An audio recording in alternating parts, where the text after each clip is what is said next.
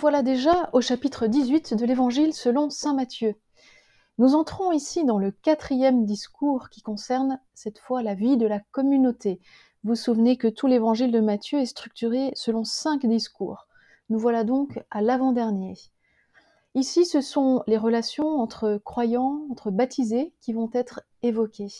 Il faut surtout ne pas oublier que l'Évangile s'adresse, est écrit euh, pour une communauté de chrétiens qui est bien vivante et qui rencontre ses joies et ses difficultés. Du coup, l'ensemble de ce chapitre 18 va être consacré aux exigences de la vie communautaire ou de la vie fraternelle, si vous voulez. Il s'agira de se faire petit comme un enfant, il s'agira d'éviter le scandale, il s'agira aussi d'apprendre à se corriger et à corriger le frère, et enfin à se pardonner mutuellement, sans oublier de savoir et d'apprendre à prier ensemble. Voilà, nous allons donc évoquer ces différents thèmes dans l'ordre. Le chapitre s'ouvre avec ces, ces, paroles. À ce moment, les disciples s'approchèrent de Jésus et dirent Qui donc est le plus grand dans le royaume des cieux? Il appela à lui un petit enfant, le plaça au milieu d'eux et dit En vérité, je vous le dis, si vous ne retournez pas à l'état des enfants, vous n'entrerez pas dans le royaume des cieux. Qui donc se fera petit comme ce petit enfant-là Celui-là est le plus grand dans le royaume des cieux. Être grand devant Dieu, cela implique une autre logique que celle des hommes, puisque être grand revient en fait à être petit. Nous avions déjà rencontré ce motif de la petitesse, de la théologie de ce qui est petit dans l'évangile de Matthieu, notamment au chapitre 11.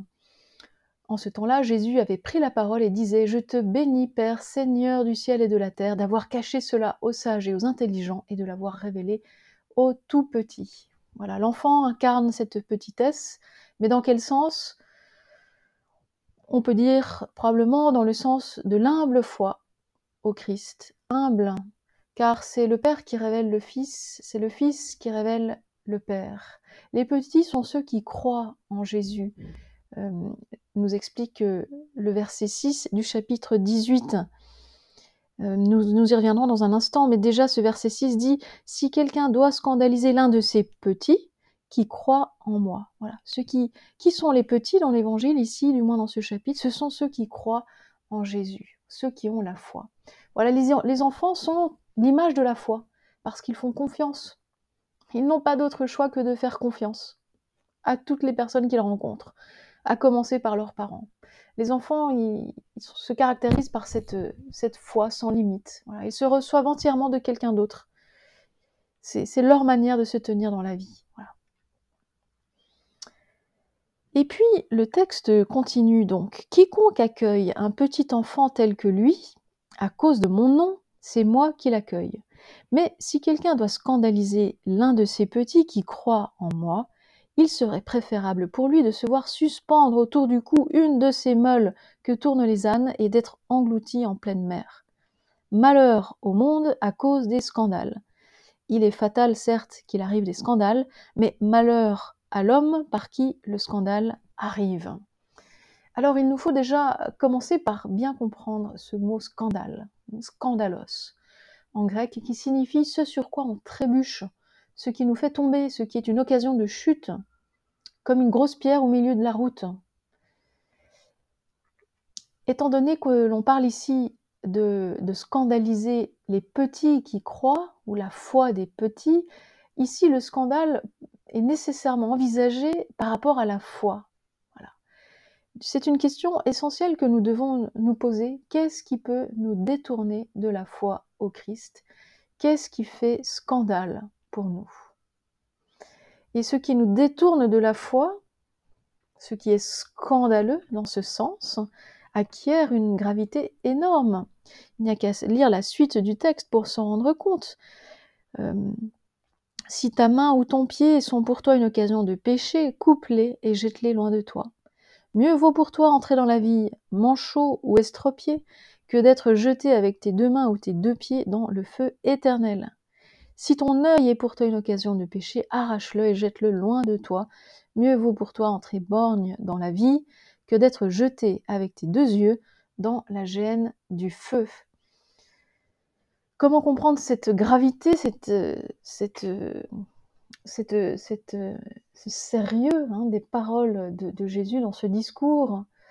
Au fond, le scandale, c'est ce qui nous ôte ce que nous avons de plus précieux, la foi au Christ.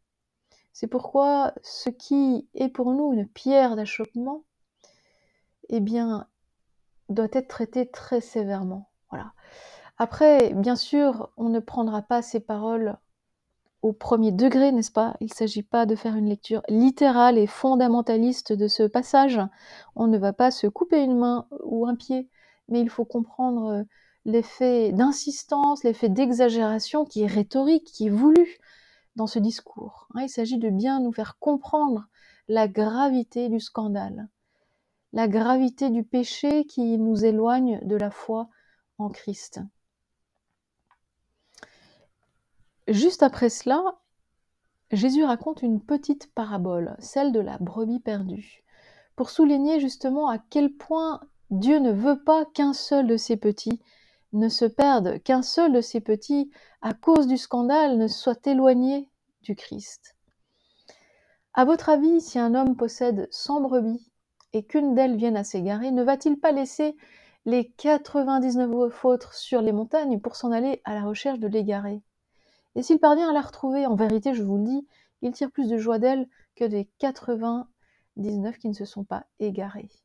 Ainsi, on ne veut pas, chez votre Père qui est aux cieux, qu'un seul de ses petits ne se perde. Voilà, une, manière de dire à quel point Jésus tient à chacun des croyants, à chacun de nous, en définitive. Et puis le discours avance. Et on nous dit maintenant ce qu'il faut faire pour éviter les scandales ou les péchés contre la foi. Un moyen est évoqué, celui qu'on appelle en général la correction fraternelle. Si ton frère vient à pécher, va le trouver et reprends-le seul à seul. S'il t'écoute, tu auras gagné ton frère. S'il ne t'écoute pas, prends encore avec toi deux ou un ou deux autres pour que toute affaire soit décidée sur la parole de deux ou trois témoins. S'il refuse de les écouter, dis-le à la communauté ou à l'Église. Ecclésia hein, en grec. Et s'il refuse d'écouter même la communauté ou l'Église, qu'il soit pour toi comme le païen et le publicain. En vérité, je vous le dis, tout ce que vous lirez sur la terre sera tenu au ciel pour lier, tout ce que vous délirez sur la terre sera tenu au ciel pour délier.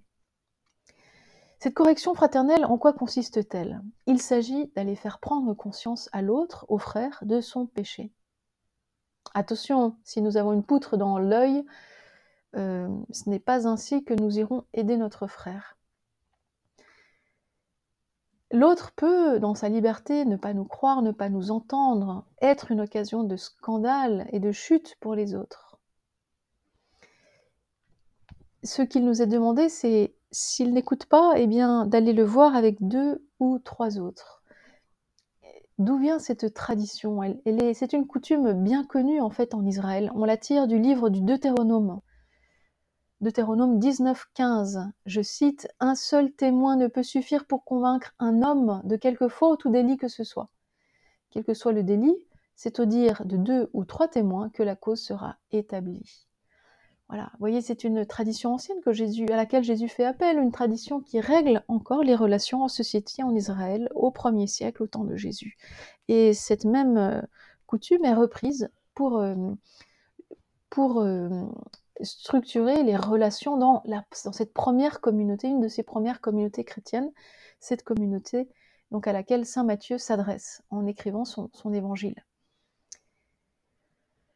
Alors, euh, par rapport à ces paroles qui sont dites, hein, euh, en vérité, je vous le dis, tout ce que vous lirez sur la terre sera tenu au ciel pour lier, tout ce que vous délirez sur la terre sera tenu au ciel pour délier. Ce sont des paroles que nous avions déjà rencontrées au chapitre 16, mais là, elles étaient adressées uniquement à Pierre. C'est Pierre qui avait cette autorité de lier et de délier. Rappelons tout simplement le sens de ces mots. Hein. Lier ou délier veut dire défendre ou permettre. Donc établir des règles pour des décisions doctrinales et juridiques de la vie en Église. Ou alors lier, délier, on peut aussi les comprendre dans le sens d'exclure ou d'absoudre, c'est-à-dire dans le sens d'exclure de la communauté ou d'y faire entrer quelqu'un. Exclure la personne si elle est une occasion de chute et de scandale pour les autres.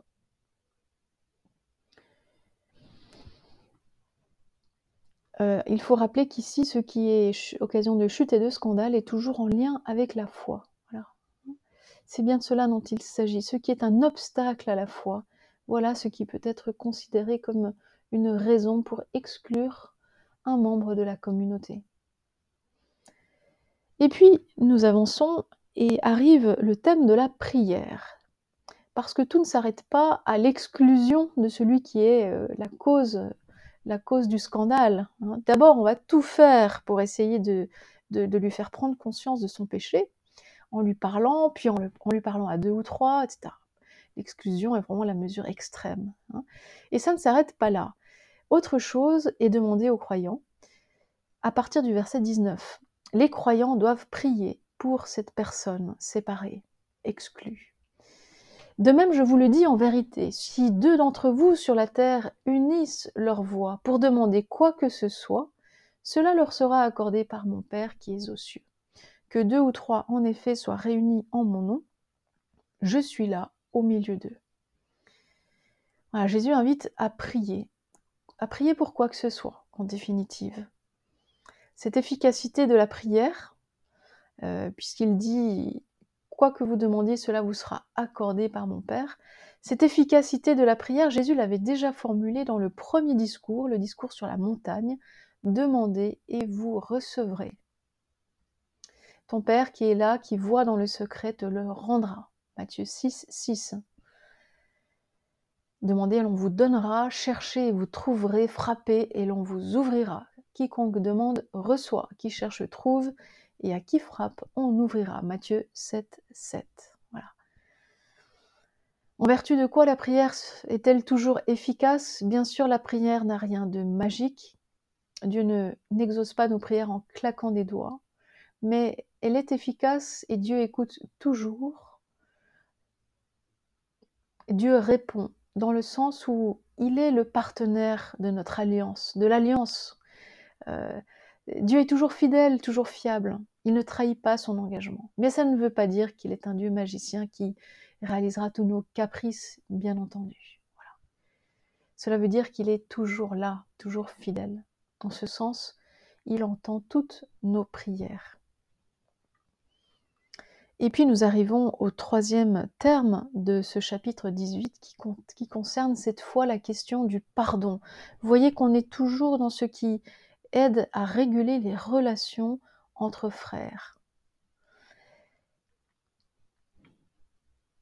Le scandale, ce qui fait obstacle à la foi, la correction fraternelle, la prière en commun, hein, la prière à deux ou trois réunis au nom de Jésus, et maintenant le pardon. Oui, le pardon est vraiment au cœur de cet ensemble. Alors tout arrive suite à, à une question de Pierre à partir du verset 21, Pierre qui s'avance et qui demande Seigneur, combien de fois mon frère pourra-t-il pécher contre moi et devrais-je lui pardonner? Irai-je jusqu'à sept fois? Jésus lui dit Je ne te dis pas jusqu'à sept fois, mais jusqu'à soixante-dix-sept fois. Il y a d'abord ici, vous voyez, cette symbolique des chiffres en fait, Pierre se présente comme étant déjà très généreux parce qu'il dit voilà, est-ce que je dois pardonner jusqu'à sept fois? Sept fois, vous savez, c'est le chiffre biblique par excellence, le, chiffre de la plénitude, la totalité, la perfection. Donc la proposition de Pierre paraît très généreuse. Pourtant, Jésus s'empresse de multiplier ce chiffre. 7 fois 10 fois 7. 7 fois 77 fois. Autrement dit, euh, Jésus est en train de, dire qu'il faut pardonner autant de fois qu'il sera nécessaire.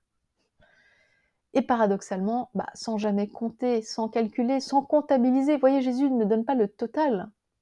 Hein, 7 fois 77, ce qui ferait quoi 490, il me semble. Euh, Jésus ne donne pas le total. Jésus simplement euh, propose le calcul.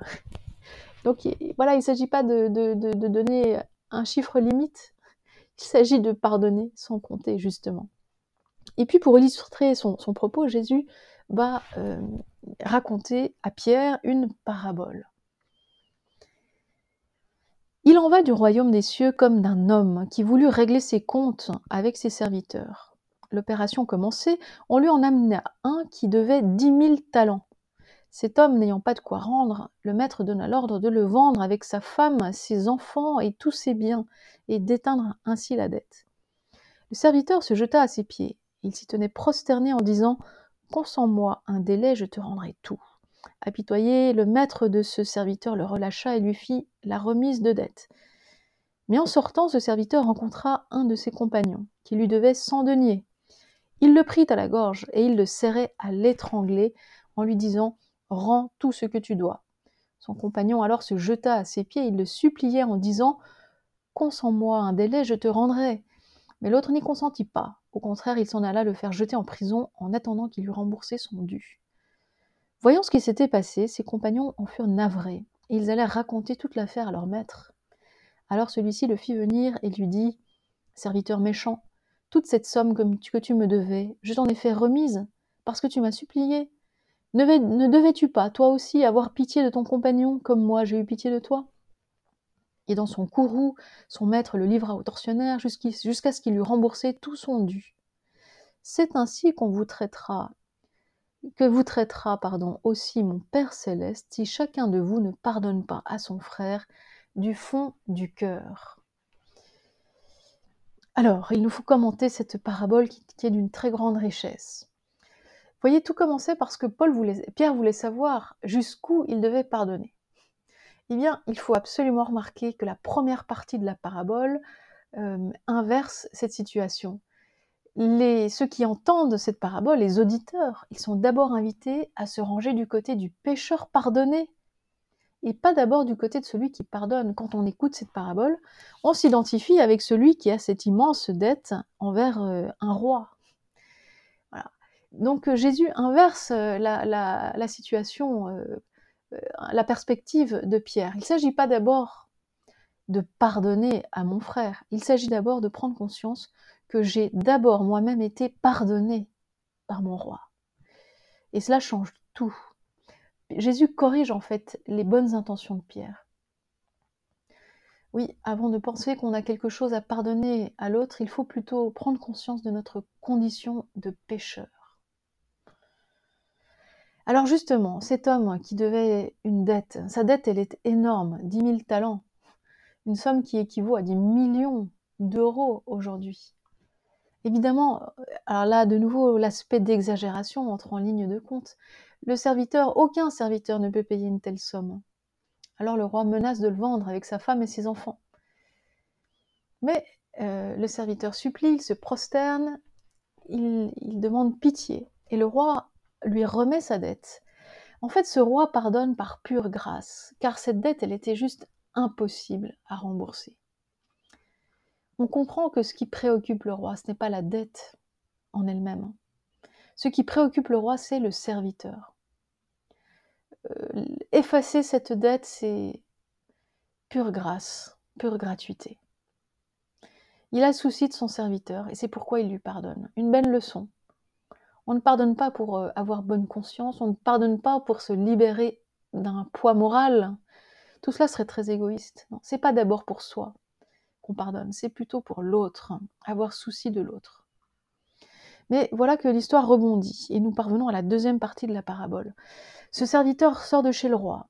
Il rencontre un de ses serviteurs à lui qui lui devait euh, une somme infime surtout si on la compare aux dix mille talents que lui devait au roi. Mais le serviteur qui venait d'être libéré de sa dette se montre intraitable avec celui qui lui doit une somme minime. On a bien l'impression que le premier serviteur, en fait, n'a pas vraiment fait l'expérience du pardon gratuit, libre, gracieux, dont le roi a fait preuve envers lui. On a l'impression que ce premier serviteur avait en fait le cœur fermé. En fait, il pensait que cela lui était dû.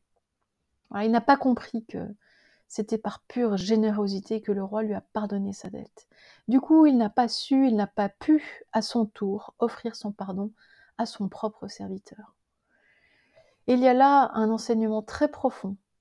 Pour pouvoir pardonner, il semblerait qu'il il faut préalablement avoir fait l'expérience du pardon reçu. Le pardon donné est toujours le fruit du pardon de Dieu qui nous est offert en premier, parce que je sais, je me sais pardonner, parce que je sais tout ce qui m'a été pardonné du Seigneur, je suis rendu capable de pardonner à mon tour. Mais voyez, il nous faut encore nous arrêter un instant sur la finale de cette parabole. Parce que le roi, lorsqu'il apprend que son premier serviteur n'a pas su refaire le même geste de pardon que lui-même avait fait envers lui, eh bien le roi va se montrer intraitable envers lui. Mauvais serviteur, je t'avais remis toute cette dette parce que tu m'en avais supplié. Ne devais-tu pas toi aussi avoir pitié de ton compagnon comme moi-même j'ai eu pitié de toi? Le comme est important. La leçon est on ne peut plus claire. Le pardon reçu appelle le pardon à donner aux autres. Et voilà qui, rejoint l'exigence énoncée dans la prière du Notre Père. Pardonne-nous nos offenses comme nous-mêmes nous pardonnons à ceux qui nous ont offensés. Le comme se retrouve ici. Il est de, notre devoir de pardonner aux autres parce que Dieu nous a pardonné lorsque nous l'avons supplié.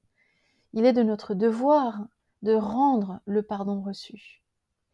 Voyez, la première partie de la parabole souligne la gratuité absolue du pardon.